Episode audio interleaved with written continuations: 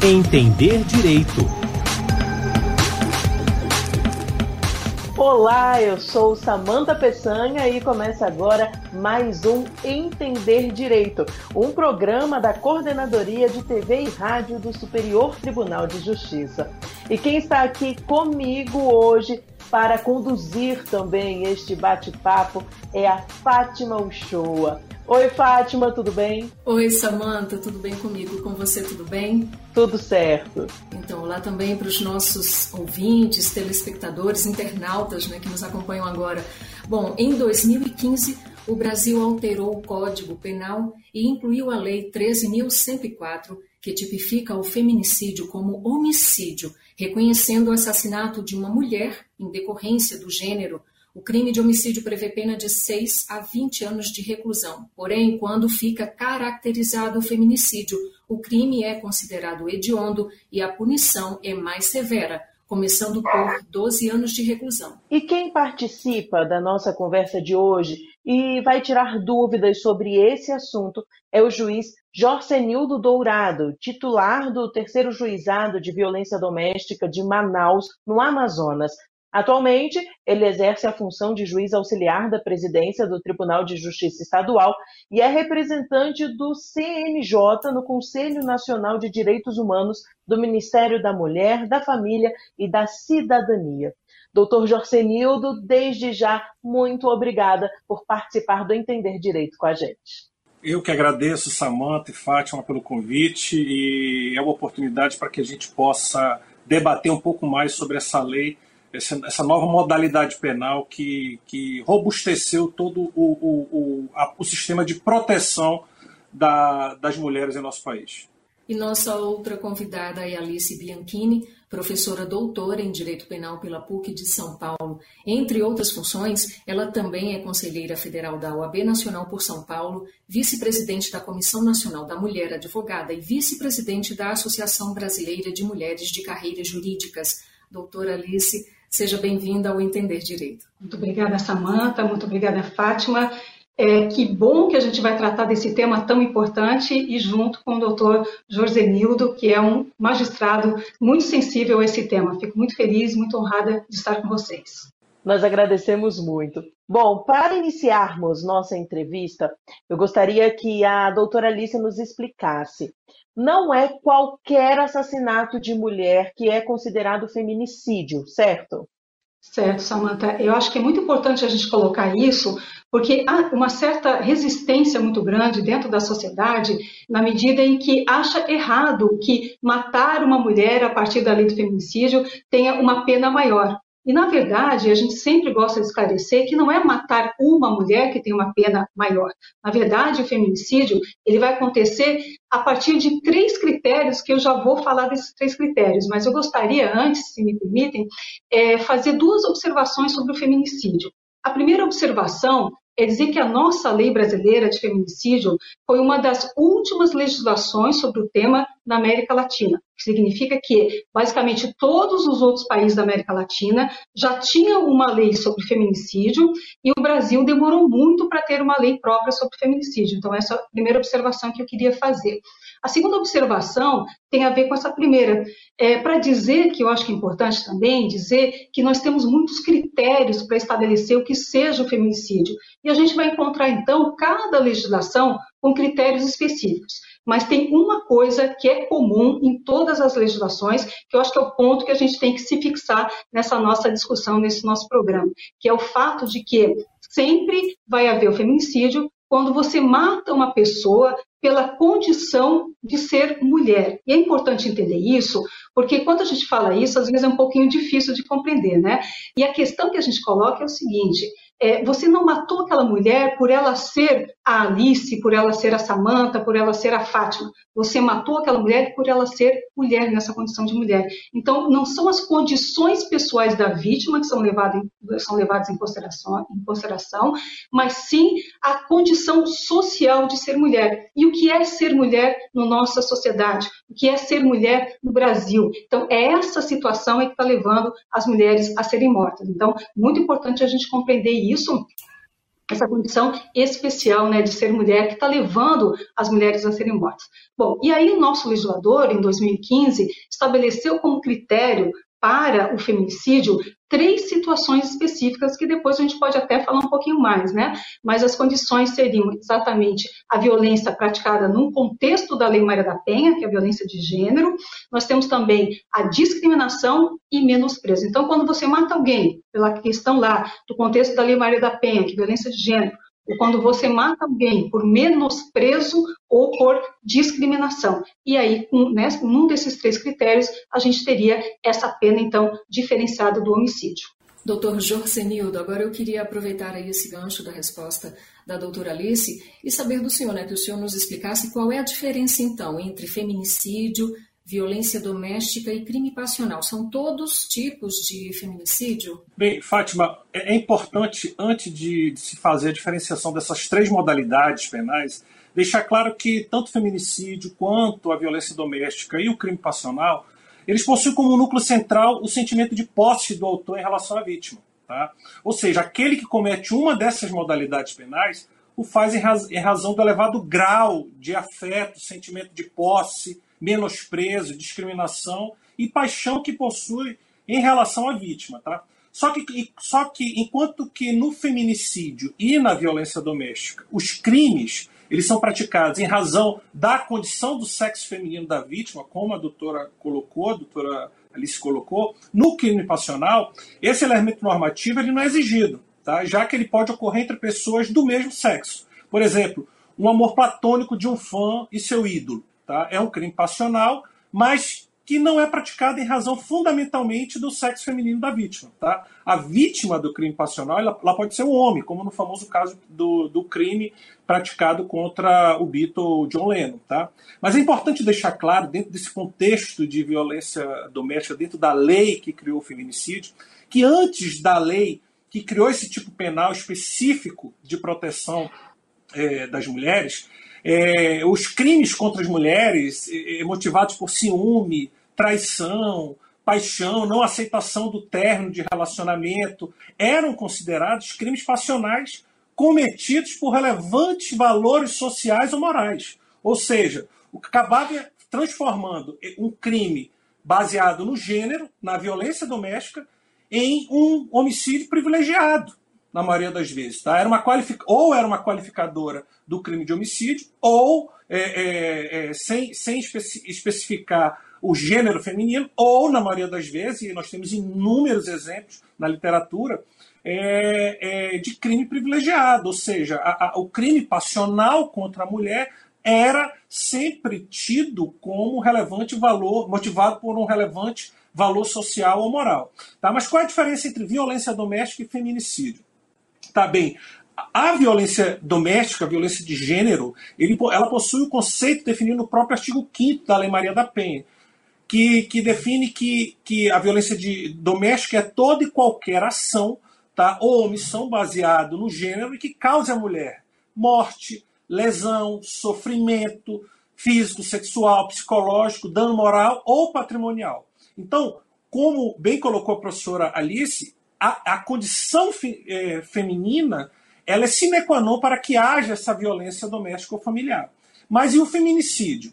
Bem, o, o, feminicídio ele pode ser tanto uma modalidade de violência doméstica, tá? como também ele pode ser praticado em razão do simples menosprezo ou discriminação do autor em relação à condição feminina. Tá? É, eu vou dar um exemplo para ver se fica mais claro.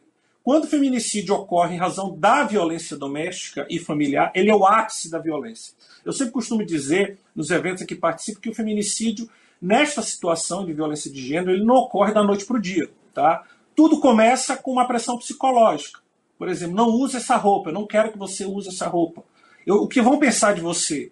Tá? Um xingamento evolui para um empurrão, uma agressão física que deixa marca e acaba terminando com a morte daquela mulher que já vem sofrendo violência doméstica há muito tempo. Tá? Nós temos N exemplos de, de, de, de feminicídio nessa hipótese. Por exemplo, a, a, morte da magistrada Viviane Vieira né, e da modelo lá em Curitiba, que nós acompanhamos o, todo, todo o, o, drama de violência em que essas vítimas passaram. Tá? Portanto, o feminicídio, quando ele decorre dessa violência de, de doméstica, ele é um processo contínuo de violência a que a mulher está sendo submetida e que vai se agravando com o tempo. Por isso que eu digo que o feminicídio decorrente da violência doméstica ele pode ser evitado, seja com a denúncia da mulher ou de todo aquele que tiver conhecimento de que uma mulher está sendo vítima de violência doméstica. E o feminicídio, em razão do menosprezo ou da discriminação em relação à condição da mulher, ocorre pelo simples fato do autor não tolerar a figura feminina. É o caso típico de misoginia. Para o autor, a, a, a mulher ela é um ser inferior, um objeto desprovido de qualquer condição, de qualquer vontade, capaz de tornar a vítima igual a ele. Tá? Um exemplo claro dessa, dessa modalidade são os serial killers, que matam as mulheres por desprezarem a condição feminina. Tá? Em, ambas as situações, em ambas situações, o feminicídio, como, como, como, como essa nova modalidade penal, ela é considerada é, é um crime hediondo, tá? E já que a lei 13.104 ela, ela, ela modificou também a lei de crimes hediondos para considerar essas modalidades penais como crimes hediondos. E aproveitando, doutor Jorcenildo, eu gostaria que o senhor nos falasse um pouco sobre essa sua experiência e sobre como o senhor avalia a importância dessa qualificadora aos crimes de homicídio. Veja, Samanta, infelizmente nós é, ainda vivemos numa sociedade machista, tá? uma, uma sociedade patriarcal, onde a cultura da violência do gênero contra as mulheres é, é uma realidade que coloca o Brasil entre os países que possuem as maiores taxas de homicídios femininos no mundo. Né? E, isso, esse, e, essa, e essa triste realidade ela se agravou é, com a pandemia. Tá? Houve um aumento considerável do, do, dos casos de mortes e violência doméstica contra as mulheres. Né? A, a, lei penal ela deve tutelar bens jurídicos relevantes, né? devendo impor um tratamento desigual para situações desiguais. E aqui eu queria entrar naquilo que a, a professora Alice colocou no início da nossa conversa. Né? A morte de mulheres em decorrência de sua condição feminina, ela deve ser tutelada sim de forma diferente da morte dos homens.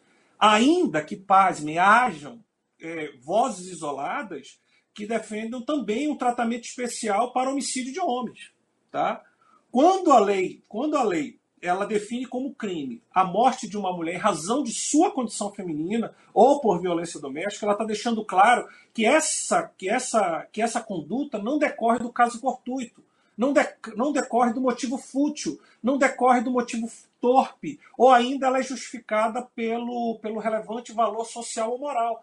Qualificadoras de crime de homicídio, onde, em que a, as mortes das mulheres, antes da Lei 13.104, era, era, era, era, era, era tipificada. Tá? Então, o Código Penal, ao prever esse tipo penal do feminicídio, ele deixa claro que o bem tutelado é a condição feminina da mulher, o gênero feminino. Por isso, a necessidade de se, de se qualificar as mortes de mulheres decorrentes de violência doméstica ou de, de menosprezo da condição feminina como feminicídio. Tá? É, é, o Código Penal ele, ele deixa claro que o gênero feminino é um bem jurídico relevante e que faz parte desse patamar civilizatório mínimo que toda a sociedade deve ter. É, doutor Jorge estou aproveitando aí é, essa pergunta, eu queria saber assim, existe diferença entre a pena aplicada ao feminicídio para a pena aplicada ao crime de homicídio qualificado? Atualmente, é, é, é não há diferença entre o feminicídio e o homicídio qualificado. Ambos são apenados com pena de reclusão de 12 a 30 anos, Lembrando que o, o parágrafo 7 do artigo 121 estabelece causas de aumento de pena né, para é, o caso de feminicídio praticado em algumas situações. Mas é importante destacar que está em tramitação, no, já foi aprovado no, na Câmara Federal, mas está no Senado um projeto que aumenta a pena mínima do feminicídio de 12 para 15 anos de reclusão. Tá? Que, na minha concepção, é, é, é, demonstra mais uma atenção à necessidade de se ressaltar que o que se está protegendo é a condição feminina, o gênero feminino. Professora Alice, é, a principal mudança, então, seriam as causas de aumento de pena para o crime de feminicídio. Poderia falar um pouco sobre quais são essas causas de aumento? Então, nós temos aqui, é, só antes de responder essa questão, é, reforçando o que o doutor Jorcenildo falou, é muito importante a gente entender que o feminicídio não é um fenômeno novo, né, como o doutor bem mencionou. Já acontecia isso na nossa sociedade, óbvio, todo mundo sabe, mas como foi bem mencionado, havia uma divisão é, dentro da nossa sociedade, principalmente dentro da jurisprudência, se, por exemplo, né, vamos pegar um caso que acontece com muita frequência, matou por sentimento de posse. Matar por sentimento de posse, que é também conhecido como ciúme, muito conhecido como ciúme, mas que a gente deve chamar de sentimento de posse, que diz mais o fenômeno que está acontecendo. É, matar por sentimento de posse, para alguns, dentro da jurisprudência, era considerado motivo fútil, para outros era considerado motivo torpe, e havia ainda quem decidia, definia que isso era um homicídio privilegiado. Então, nós já tínhamos essa situação toda presente na nossa sociedade, e na medida em que vem a lei do feminicídio, ela vem para estabelecer de uma forma mais concreta e mais objetiva, e sem essa, essa possibilidade de tanta, é, é, é, é tantas diferenças, né, uma situação específica que é a morte dessas mulheres naquelas condições. Né? Então, só para a gente fazer esclarecimento. Um outro esclarecimento que eu acho muito importante também, e aí já me aproveitando de novo da fala do doutor Jorcenildo, é dizer que nós, nosso, conforme uma pesquisa que foi feita o ano passado, em vários países, inclusive no Brasil, nós aqui no Brasil, nós temos entre brasileiros e mesmo brasileiras, né, brasileiros e brasileiras, nós temos 90% de nós que temos preconceitos é, em relação ao sexo, né, preconceitos sexistas. Ou seja, nós somos, sim, uma sociedade muito preconceituosa em relação à questão da mulher. E essa é uma, uma, observação importante, porque a gente identifica muito, então, essa questão do menosprezo, essa questão da discriminação, essa questão da violência de gênero, a partir dessa concepção que a gente tem que reconhecer da nossa sociedade como sendo uma sociedade discriminatória em relação a homens e mulheres. Só para a gente ter uma ideia né, do que, que a gente está falando, a própria igualdade entre homens e mulheres é, não se estabeleceu no Brasil, a gente sabe disso, todo mundo sabe, mas eu preciso dar uma notícia que não é uma notícia muito boa, não, porque conforme pesquisas recentes, é, vai haver sim a igualdade entre homens e mulheres no Brasil, mas de acordo com pesquisas recentes, nós vamos ter que ter uma certa paciência, doutor Josenildo, Samanta, Fátima e todos que estão nos ouvindo, porque de acordo com as últimas estatísticas, nós vamos ter que esperar ainda 135 anos para que isso possa, de fato, acontecer. Né? Então, precisamos ter essa compreensão de que nós vivemos sim numa sociedade que é marcada né, por essa discriminação, por esse preconceito e por essa violência contra a mulher. Por isso que quando a gente fala de uma lei como a lei do feminicídio, a gente acha importante para mostrar que há um desvalor maior da ação, né? Essa ação de matar pela condição de você ser mulher, claro que ela precisa ser mais desvalorada e por isso ela precisa de uma pena superior, uma pena maior para mostrar o quanto que ela é mais desvalorada o desvalor do resultado, que é matar alguém, é igual. Tanto matar um homem quanto matar uma mulher é o mesmo, des, des, é o mesmo desvalor do resultado. Mas a ação, você matar por um menosprezo, por discriminação ou na perspectiva de violência de gênero, é muito importante da gente entender que ela precisa de, de um, uma, uma, maior, uma maior punição para mostrar que há uma maior desvalor, desvaloração desta ação. Então, achei importante a gente colocar isso e trazendo também, para a gente situar essa nossa fala, né, é, mostrando sim, o Brasil, nós temos dados é, assustadores em relação à violência contra a mulher. É claro que a gente tem muito mais violência contra homens do que contra mulheres, mas quando a gente compara os outros países, isso é importante da gente colocar, compara os outros países, nós vamos encontrar o Brasil como sendo o quinto país que mais mata mulheres. Né? Então, esse é um dado que a gente precisa respirar fundo, compreender o que significa isso e, mais do que isso, pensar o que, que nós podemos fazer para que a gente saia dessa condição tão desonrosa, dessa condição tão triste, tão absurda de quinto país que mais mata. Lembrando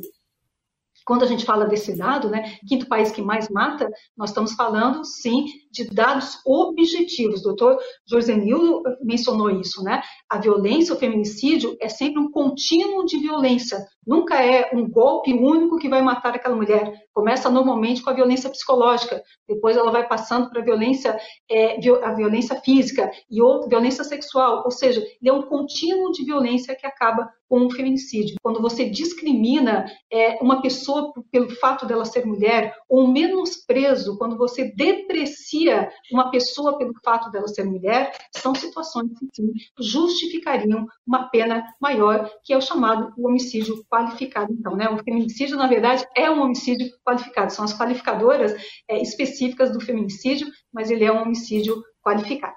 Só complementar para mostrar que, apesar de todo, todo esse quadro é, caótico ainda que a gente vive, é, já foi muito pior. A professora Alice estava falando da discriminação e do preconceito né, é, quando se vai julgar crimes é, envolvendo é, os motivos torpe e fútil. Eu me lembrei agora de um caso, eu era acadêmico de direito, eu estava eu tava entrando na faculdade na década de 90, final da década de 80, começo da década de 90, teve um homicídio, um julgamento pelo Tribunal do Júri aqui de uma, de uma mulher que é, era casada com um rapaz. Esse rapaz descobriu a traição dessa mulher e o pai dele, o pai dele, numa discussão, matou a, a mulher, né? matou a Nora, a Nora, matou a Nora. Foram para o popular e acreditem, isso é um fato. Ele foi absolvido por legítima defesa putativa da honra de terceiro. Tá? Então, isso, ou seja, é, se justi o, Conselho de Sentença aceitou a tese de que o pai podia matar, é, é, é, foi um homicídio, é, foi, foi, foi permitida aquela conduta tá, de ceifar a vida daquela mulher, porque ela traiu o filho. Tá? E o Conselho de Sentença, formado por representantes do povo, tá? aceitou isso. O Conselho de Sentença é um reflexo da nossa sociedade. Tá? Então, graças a Deus, isso hoje é uma realidade, é, é fato histórico, um triste fato histórico, tá? mas que para a gente ver que, que realmente, é, é, sem, quando a professora colocou que a gente vai levar 100 anos para mudar essa realidade, é, hum. isso só nos tem que servir de, de estímulo para que a gente adote medidas, adote ações né, entre todos os entes, de todos os níveis, possam adotar para que a gente possa reduzir esse tempo, tá entendendo? Porque senão a gente vai continuar vendo nossas mães, nossas esposas, nossas filhas, nossas amigas sendo mortas por pessoas que realmente é, é, alguns têm até ojeriza a figura feminina. E é isso, só complementando também, doutor Josenildo, é, quando a gente vê agora o anuário né, do Fórum Brasileiro de Segurança Pública, e vai mostrar que de todas as mortes, né, de todos os tipos de mortes de mulheres no Brasil, praticamente 90% das mulheres foram mortas ou pelos seus maridos, ex-maridos, companheiros, ex-companheiros, ou por familiares. Então, é dessa forma que as mulheres estão sendo mortas. E a grande maioria sendo mortas dentro de casa, né? o que mostra uma característica bem específica dessa morte de mulheres, que eu queria só complementar também a partir da sua fala. A senhora falou aí, doutora Alice, sobre a questão da desigualdade, assim como o doutor Jorge Senildo também falou, né? a desigualdade entre homens e mulheres, em discriminação. Então, para a senhora, né, avalia que a relação dessa necessidade social de criação entre a Lei Maria da Penha com a lei que criou a qualificadora do feminicídio? Existe essa relação aí social, a necessidade, né? Sim, é, é, Fátima, porque o que, que a gente observa muito né, nessa questão, e é interessante isso que os dados vão mostrar para nós, que quanto mais desigualdade de gênero, mais violência de gênero nós vamos ter também. Então, a Lei Maria da Penha, só vamos lembrar, né, ela é considerada uma das três mais avançadas do mundo, motivo de orgulho para todos nós, está prestes a completar 15 anos né, de existência, e ela foi até um, foi longe, né? A Lei Maria da Penha foi longe, mas a lei do feminicídio era necessária também, né? Porque para mostrar exatamente isso, para mostrar não que a gente acredite que através da lei do feminicídio fosse diminuir os casos de feminicídio, como de fato nem aconteceu isso, mas o que a gente consegue é agora vislumbrar o problema. E aí eu, eu, eu, gosto sempre de usar uma frase que diz assim: o que não se mede, não se muda. E por incrível que possa parecer, nós só fomos medir a violência de gênero no Brasil a partir da década de 90, que foi quando a gente observou esse número absurdo de violência contra a mulher. E se hoje nós temos todos os dados de violência contra a mulher, nós sabemos qual é a idade que essa mulher está morrendo mais, em que dia da semana mais mulheres morrem, qual é o horário que as mulheres estão morrendo no Brasil, por que situações elas estão morrendo, né? qual é a quantidade de mulheres que estão morrendo, ou seja, nós temos todo um diagnóstico, sabemos tudo em relação à morte de mulheres e com essa informação nós podemos concluir que a situação é bastante dramática e a situação, principalmente de uma mulher que está, é, é, é, e, e, os dados vão mostrar isso, né? tanto agora no anuário, como a gente tem visto esses dados já há bastante tempo, o risco muito grande, olha que coisa absurda que eu vou ter que dizer aqui, né? Mas o risco absurdo de uma mulher que pede a separação, ou seja, ela sofre violência e a gente diz para essa mulher, né? Mulher que sofre violência, denuncie. E a gente tem que continuar dizendo, claro que uma mulher que sofre violência tem que denunciar.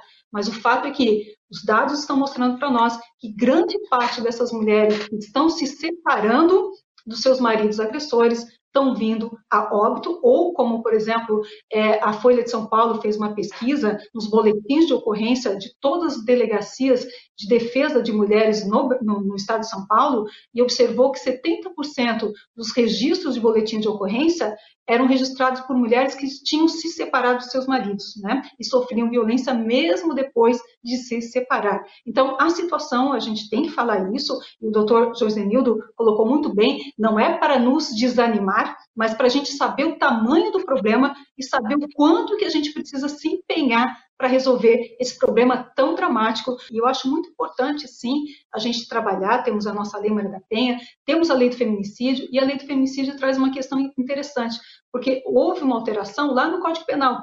E quando houve alteração do Código Penal, permitiu e determinou, então, que os próprios professores e professoras de direito penal fossem estudar essa questão do feminicídio, porque vão ter que falar disso em sala de aula, né? Porque a Lei Maria da Penha é um pouquinho diferente. A Lei Maria da Penha fica lá naquelas leis especiais que normalmente é dado num semestre com pouco tempo, enquanto que o feminicídio, como está no Código Penal, faz com que todo mundo, né, estudantes e professores, tenham que atravessar o conhecimento em relação a esse tema. E isso trouxe também dentro do sistema jurídico mais discussões sobre a, a, visibilidade e a invisibilidade da violência de gênero, que é um tema importante. E hoje a gente tem, por exemplo, só vou finalizar aqui para não me alugar, mas a gente tem duas recomendações que eu acho muito importantes da gente falar. Uma que é do Conselho Nacional de Justiça, que é de número 79 do ano passado, que recomenda cursos de capacitação com perspectiva de gênero para juízes e juízas que atuam nas varas especializadas e também de início de carreira. E nós tivemos neste ano o Conselho Nacional do Ministério Público, com a recomendação de número 80, dizendo né, que nos cursos de formação e aperfeiçoamento tivesse também discussões sobre violência de gênero. Então, a gente está vivenciando é, uma luz no fundo do túnel. Doutor Jorcenildo e doutora Alice, eu queria saber de vocês, né? Nesse contato aí com esse tipo de violência, é possível traçar um perfil da vítima e também do agressor Olha, Fátima, uma característica que percebi nesses 20 anos já em, em contato com esse tipo é, de crime é, é que, é, é, que ela existe primeiro. É, em todos os níveis sociais a violência doméstica. Tá? Não, não importa se vítima e agressor é, pertence a uma classe social mais baixa ou uma classe social mais elevada. Mas a, na maioria dos casos, o agressor é uma pessoa extremamente egocêntrica, egoísta, tá? Que somente consegue enxergar suas vontades e seus interesses. Tá? É, é, Para ele, a mulher, é, é, como a professora Alice colocou aqui, é, é, um objeto que pertence a ele, onde ele pode ditar a sua forma de vestir, a sua forma de falar, de se comportar, com quem ela deve falar e com quem ela deve andar. outra característica que, eu que a gente consegue identificar nas audiências é que o agressor sempre alega, e isso é pacífico, sempre alega que ele ama demais a mulher que é por isso que ele faz isso. Mas esse amor dele é um sentimento de posse, é um sentimento de domínio, né, que ignora a vontade e sentimento dela. E a vítima, na maioria dos casos, é dependente é, economicamente do agressor. Por, por, isso que é importante o conjunto de ações é, sociais, de toda a rede funcionando de forma adequada, para que a gente possa libertar essa mulher dessa dependência econômica, garantindo a ela liberdade é, emocional e financeira do agressor. É, me parece que eu vou responder assim com base nas estatísticas, né? Então as estatísticas vão mostrar para nós o que está sendo a causa é, da morte de mulheres. E a gente tem uma pesquisa feita pelo Ministério Público de São Paulo em cima de processos judiciais que traz uma informação muito interessante é, Ministério Público de São Paulo, a partir da análise de processos judiciais, é, chega a uma conclusão de que 45% das mortes de mulheres em São Paulo, em um período específico, aconteceram exatamente por aquele sentimento de posse que o doutor Josenildo tanto bem falou. Né? A ideia de que ela me pertence portanto, né, é, é o que ela faz é, é, não, não, ela só, ela só deve fazer a partir do que eu quero que ela faça, né? E a gente vai encontrar também 30%, que é a questão é, do motivo foi a separação. Né? Na verdade, é o contrário, 45% é a separação e 30% que é o sentimento de posse, estava tá? invertendo. Então, 45% que é a ideia da não aceitação, não aceitação da autonomia da mulher, porque eu acho que isso é muito importante da gente colocar, né? A gente escuta muito, principalmente nos meios midiáticos, é, dizendo assim, que o sujeito matou a mulher porque não se conformou com o fim do relacionamento. Quando a gente coloca isso dessa forma, não se conformou com o fim do relacionamento, a gente não está dizendo tudo. A gente não está dizendo exatamente qual foi o fenômeno. Porque o fenômeno que aconteceu aqui foi exatamente a não aceitação da autonomia da mulher. Então, a, a, a, a liberdade que a mulher tem né, de dizer é, não gostaria mais de ficar com você, é, quero reconstituir a minha vida, quero tentar com outra pessoa, essa liberdade nós mulheres não temos da mesma forma que os homens têm. E muitas vezes, quando nós exercemos essa liberdade, é, nós pagamos uma conta muito alta, inclusive com a nossa própria vida. Então, acho que é importante a gente colocar isso, né? dizendo então que esse perfil né, mostra bem como o doutor José Nildo bem, é, bem colocou, é, temos um perfil de uma ideia de posse da mulher, a ideia de não aceitação da autonomia da mulher. Então, esse é o perfil. Agora, quem é este homem? E as pesquisas que nós temos no Brasil são muito poucas. Eu vou trazer uma pesquisa da Espanha, que vai dizer que este homem que pratica essa violência é um homem considerado normal, aquele homem que sim é considerado um bom filho, é considerado um bom irmão, é considerado, considerado um bom é, é um, um, bom empregado, um empregador, é né? uma pessoa que se relaciona muito bem com todos. O percentual de psicopata ou de sociopata que praticam crimes de violência contra a mulher, feminicídio, né, é um percentual muito pequeno. Então, normalmente é a pessoa normal, que paga suas dívidas em dia, né, que, que se dá bem com as pessoas, que não é violento, mas que tem um comportamento específico dentro de casa. E aí eu acho importante a gente colocar aqui um outro dado que se chama a violência transgeracional, que é a violência que passa de pai para filho na ação mas que também passa de mãe para filha na, na aceitação. Então, vamos colocar primeiro né, do pai para o filho. Então, é muito importante a gente entender que existe, é uma pesquisa feita pelo Instituto Maria da Penha, vai trazer essas informações para nós, quando a gente observa um homem que hoje é violento, é, ele tem um passado, um histórico de violência na família, seja ele sendo vítima de violência, seja ele testemunhando violência. Então é importante a gente entender que a violência que nós estamos vendo hoje, ela provavelmente vai ser perpetuada pelos filhos é, posteriormente aqueles filhos que assistem a essa violência ou que são vítimas dessa violência. E essa é uma pesquisa muito importante que foi feita no Brasil pelo Instituto Maria da Penha. Né? Quem quiser informação, basta ir lá no site e vai encontrar essa pesquisa de uma forma bem, bem fácil. E aí a gente mostra com isso o quê?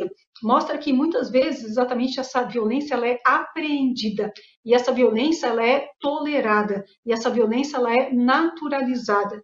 E essas questões a gente precisa colocar para que a gente consiga compreender o fenômeno. E compreendendo o fenômeno, a gente tem mais condições de é, superar esse fenômeno, né? de dar a volta por cima, de mudar essa condição muito desconfortável que é a situação das mulheres no Brasil. Agora, isso eu estava falando sobre o ponto de vista do filho vendo o comportamento do pai. Mas é importante a gente compreender, e aí agora eu vou falar um pouquinho sobre essa questão quem é essa vítima de violência de gênero, violência doméstica, a vítima do feminicídio, uh, é normalmente então também essa mulher que teve um histórico de violência, seja testemunhado ou seja vivenciado na sua família, e que ela então aceita aquela violência e naturaliza aquela violência. Né? Então é, é, essa é uma observação importante. Outro dado também que eu faço questão de compartilhar com vocês é um dado que, que é uma pesquisa que está sendo feita no Brasil desde antes da Lei Maria da Penha. Então, olha a importância dessa pesquisa, né? E vai dizer para nós, então, desde antes da Lei Maria da Penha, ah, é, vai fazer uma pergunta para as mulheres que sofrem violência. Então, não é mais a sociedade respondendo, são as mulheres que sofrem violência que vão dizer para nós por que, que você sofre violência e você não denuncia o seu agressor. E aí, quando essas mulheres vão dar resposta para nós, e essa pesquisa é feita a cada dois anos, a última foi de 2019, espero que seja repetida este ano, né? É o ano para a gente fazer de novo essa pesquisa e atualizar essas informações, mas os dados últimos que a gente tem de 2019 vão dizer que 62% dessas mulheres não denunciaram por medo de vingança do agressor. E 32 e 33, com empate técnico, portanto, né, em segundo e terceiro lugar, e elas poderiam assinalar mais de uma alternativa, é, elas dizem, então, tanto no segundo quanto no terceiro lugar, dependência financeira, o doutor Josenildo falou isso muito bem, e a questão também da preocupação com os filhos, que também foi mencionado pelo doutor.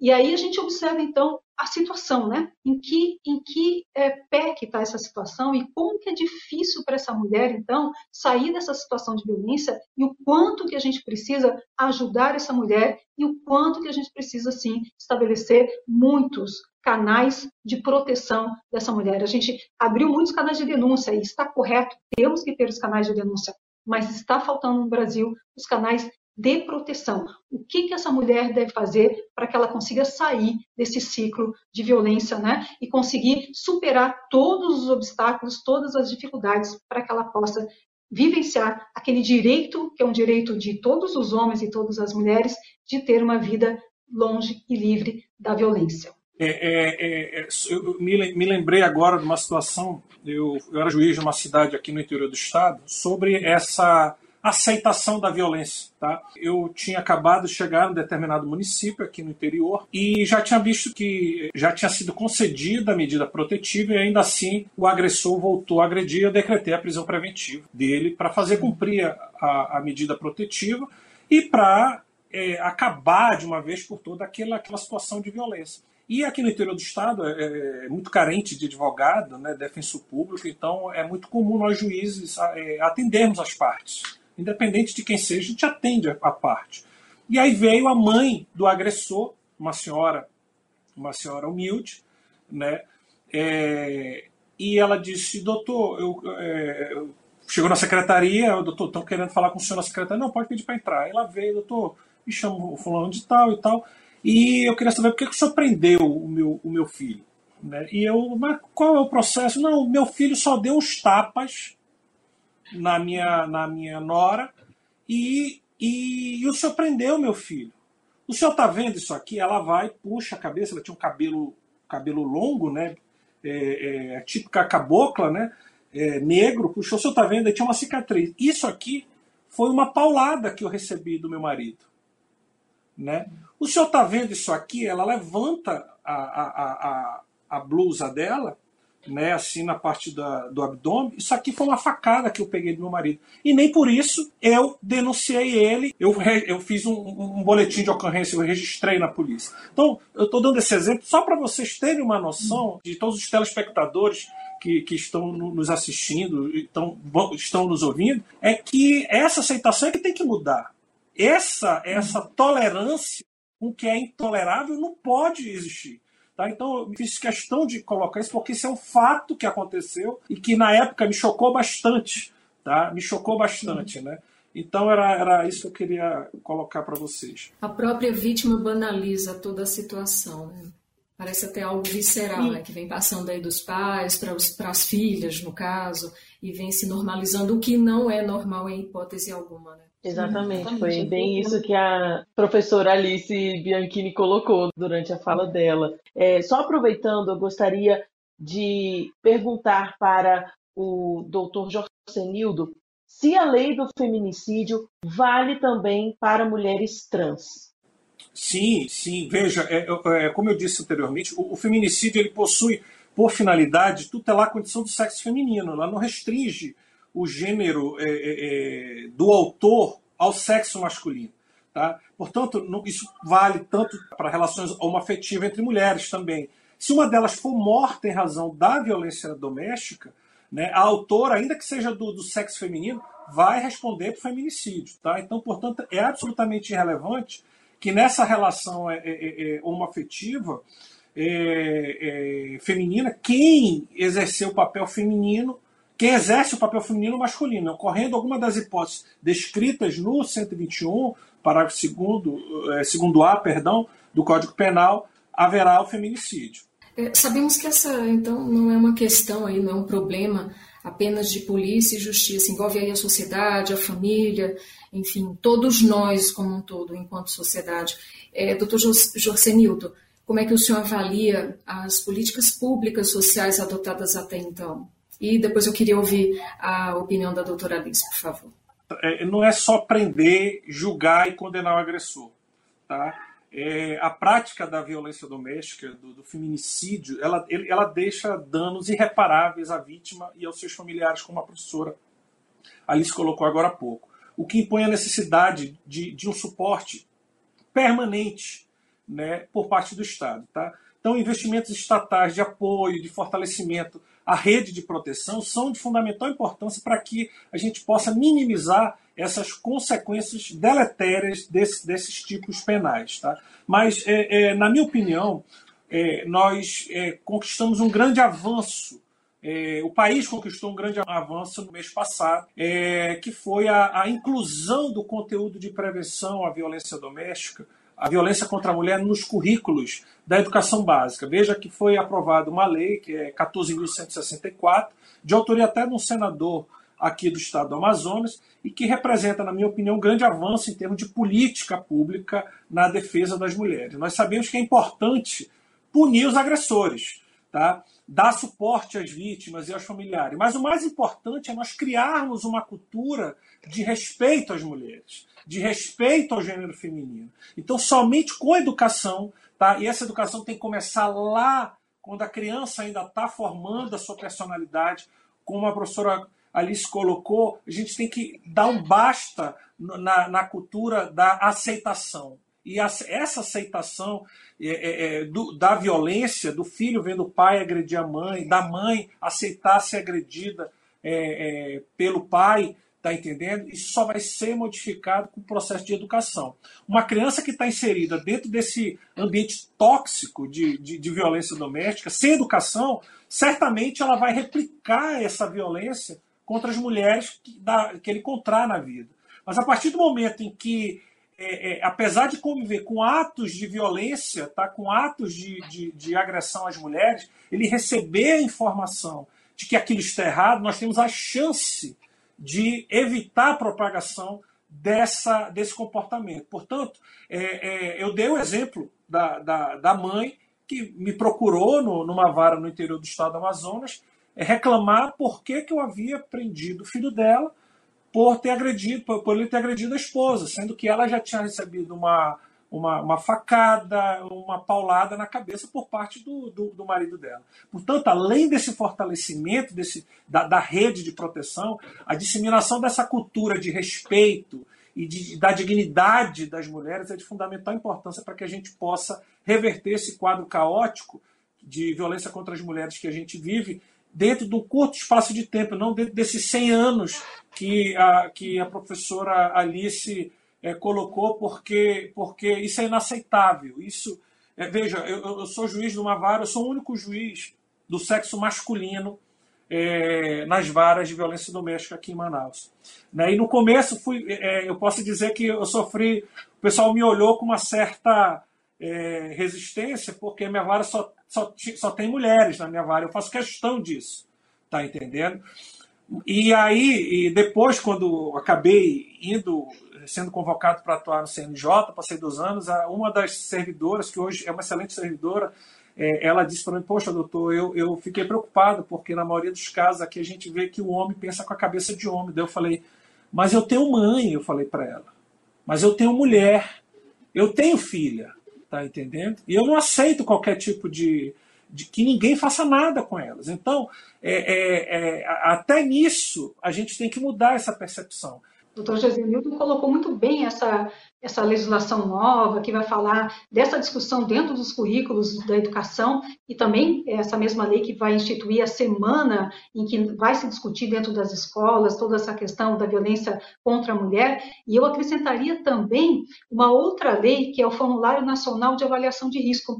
É uma lei recente também, e o que eu acho importante dessa legislação é que, diferentemente, por exemplo, que a gente poderia fazer, e se faz muito, né, em juízo, uma pergunta é, genérica, ah, você, vítima, sofreu violência psicológica? E muitas vezes, até por essa tolerância, por essa naturalização da violência que nós temos no Brasil, muitas mulheres são vítimas de violência psicológica e não conseguem perceber essa violência que elas sofreram. Então, o formulário, ele faz uma coisa muito inovadora e muito importante, que é, no lugar de fazer essa pergunta, você já sofreu violência psicológica? Não.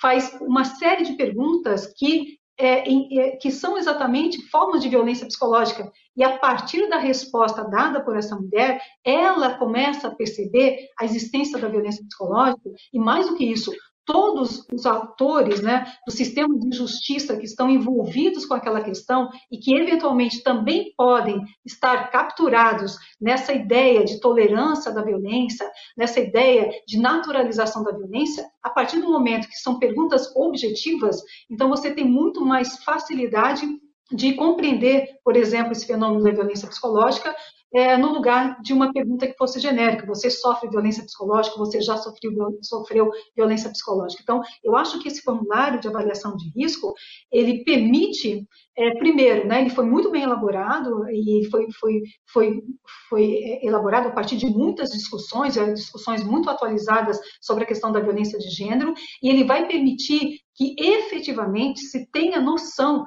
é, em relação àquela mulher, aquela vítima, se ela está sofrendo risco em relação à sua integridade física, à sua integridade moral, à sua integridade sexual, patrimonial, ou seja, se ela está sofrendo um risco em relação a sofrer violência ou se não. E se ela está sofrendo esse risco, qual é o nível desse risco que ela está sofrendo? Então, me parece que o formulário também é muito importante, porque ele acaba indo é, para os detalhes dessa violência, que muitas vezes a gente acaba não percebendo exatamente por conta de toda a naturalização e por toda a tolerância em relação à violência contra a mulher. Então, por exemplo, né, quando se discute uma outra lei nova, só para fazer uma referência muito rápida, a lei de perseguição, que é conhecida como a lei de Stalking, é, em que você, por exemplo, é, tem uma mulher que recebe flores do seu ex-namorado durante 30 dias, e as pessoas vão perguntar: ah, mas por que, que essa mulher está incomodada receber flores por 30 dias do seu ex-namorado, que está querendo reconquistá-la?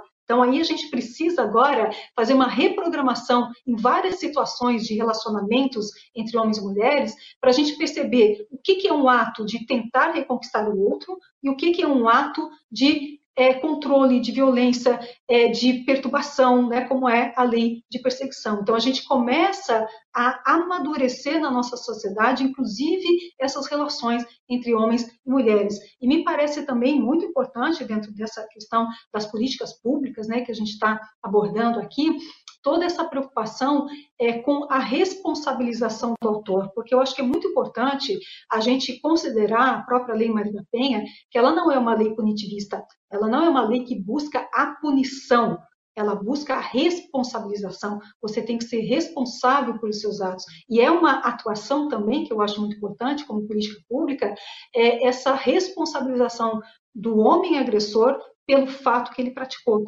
Então, é muito importante, principalmente quando a gente fala é, dentro do sistema judiciário, a preocupação, por exemplo, com a prescrição, porque é algo, né, doutor José Nildo, que acontece muito nos crimes de violência contra a mulher, a prescrição, porque normalmente são penas pequenas, normalmente o processo é muito longo, e aí essa prescrição, por exemplo, ela atua de uma forma muito desfavorável para essa construção que a gente tem da responsabilização. E aí, para finalizar essa resposta em relação às políticas públicas, que são muito importantes, que a gente tenha políticas públicas em relação à violência contra a mulher, convém que a gente saiba que nós, no Estado do Brasil, temos dinheiro para fazer políticas de enfrentamento à violência contra a mulher. Nós temos muito dinheiro. A cifra é muito grande.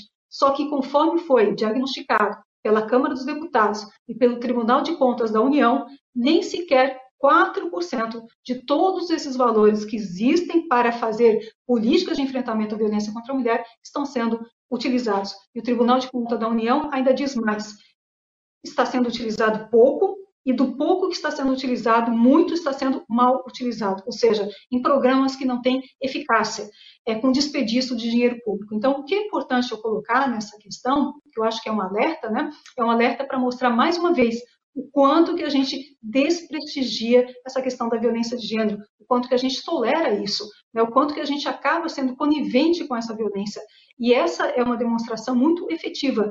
E quanto mais políticas públicas de enfrentamento à violência contra a mulher, claro, menos violência nós teríamos. Mas parece que a, a, a, essa, a nossa sociedade ainda não despertou, não despertou para isso, né? Que é essa preocupação com a violência contra a mulher. E nessa perspectiva que o doutor Josenildo colocou muito bem, a violência contra a mulher não é um problema da mulher, é um problema de toda a sociedade. E sendo um problema da sociedade, nós não podemos deixar que só as mulheres resolvam. Nós temos que resolver pela sociedade e precisamos, então, de empenho de mulheres e homens comprometidos com uma questão de justiça, de mulheres e homens comprometidos com uma questão de é, segurança pública, né? Então, essa disso que a gente fala aqui quando a gente fala de violência contra a mulher, quando a gente fala de feminicídio.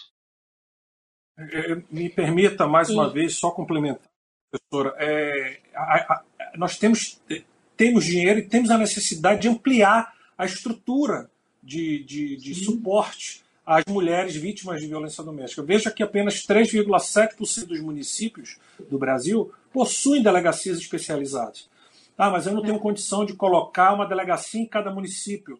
Mas então vamos criar protocolos de atendimento dessas mulheres de, de então, maneira uniforme. Pra... É, uma pesquisa da ONU mostra que nos lugares que tem delegacias de defesa das mulheres, diminui o feminicídio. Então, olha que dado importante, Sim. quanto que seria relevante nós termos delegacias de atendimento às mulheres.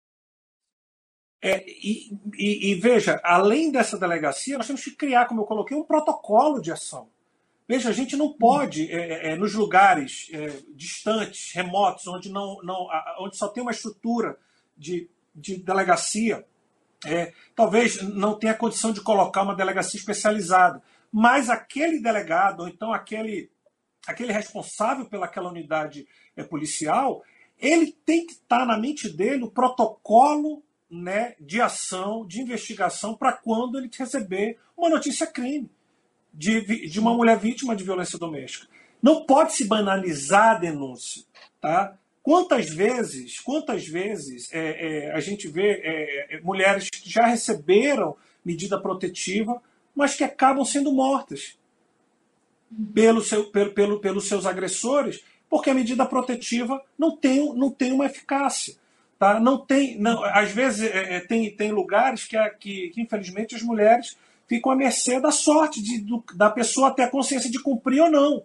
Né? Agora está se criando uma cultura de se criar batalhões especializados da polícia militar, tem o botão do pânico, tá entendendo? É, é, é, eu acho que o uso da tecnologia que possa permitir que as mulheres sintam, sejam informadas da aproximação do autor, tá entendendo? É, é, dela ou da casa dela, tem que ser, tem que, tem que ser desenvolvida, porque o que não pode é a gente continuar é, com, é, quanto mais suporte para essa mulher, men, menores serão as taxas de violência, menores serão as taxas de feminicídio. Por quê? Porque você cria a possibilidade numa mulher, ela vai lá na delegacia. Então a gente tem que criar, dar esse suporte de, de investigação, de acompanhamento psicossocial, tá entendendo? Suporte aos filhos, porque nós estamos criando é, é, é, crianças traumatizadas né, que vão ter deficiência de aprendizado. O, o, problema é muito complexo. Como eu disse, não é só prender e punir. E é só assim, unidos, é que nós vamos construir uma sociedade muito mais humana, humana, humana, para nós, homens e mulheres, conviver, vivermos. É isso, sigamos unidos para conseguirmos é, modificar esse cenário consideravelmente daqui a poucos anos, todo, é o que todos nós esperamos, né? E hoje você entendeu direito sobre a lei do feminicídio. Nós conversamos com o juiz Jorcenildo Dourado, do Tribunal de Justiça do Amazonas. Doutor Jorcenildo, obrigada por participar do Entender Direito de hoje. Eu que agradeço, Samanta, agradeço a honra de dividir essa mesa de debate com a professora Alice Bianchini, que é uma das figuras mais relevantes nesse processo de educação de nós magistrados, membros do Ministério Público, defensores, advogados. Muito obrigado, Fátima, também pela recepção. E você que está assistindo esse programa, que está ouvindo, não, não se omita quando tiver conhecimento de uma, de, de uma de uma violência contra uma mulher. Denuncie, né? ligue para o 180, tá? procure, procure a polícia, tá? procure porque você pode estar tá salvando uma mulher. Essa mulher que está morrendo, né? ela tem um pai, ela tem uma mãe, ela tem um filho que, que, que, que amam muito ela. Então proteja essa mulher. Tá? Proteja essa mulher, denuncie a violência doméstica, não compactue com a violência doméstica. Em hipótese alguma, você vai estar salvando uma vida. Muito obrigado uh, pelo convite mais uma vez.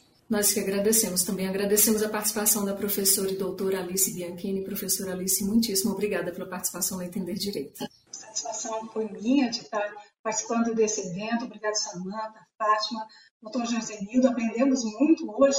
Que bom que o Superior Tribunal de Justiça tem esse espaço importante para a gente falar de uma pauta tão relevante que é a questão da violência contra a mulher. Lembrando que qualquer um que conheça, que saiba da existência de uma violência, pode ligar para o 180, pode inclusive fazer denúncia anônima, caso não se sinta confortável de dizer o seu nome é, e dizer exatamente a sua condição.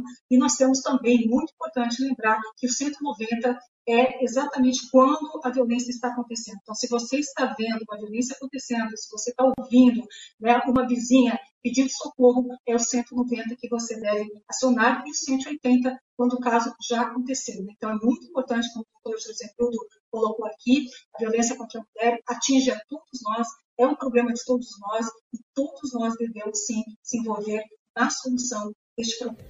Muito obrigada. E vale destacar que você pode conferir o Entender Direito na íntegra no YouTube e em podcast pelas plataformas digitais de sua preferência. Tchau, tchau. A gente se encontra. Entender Direito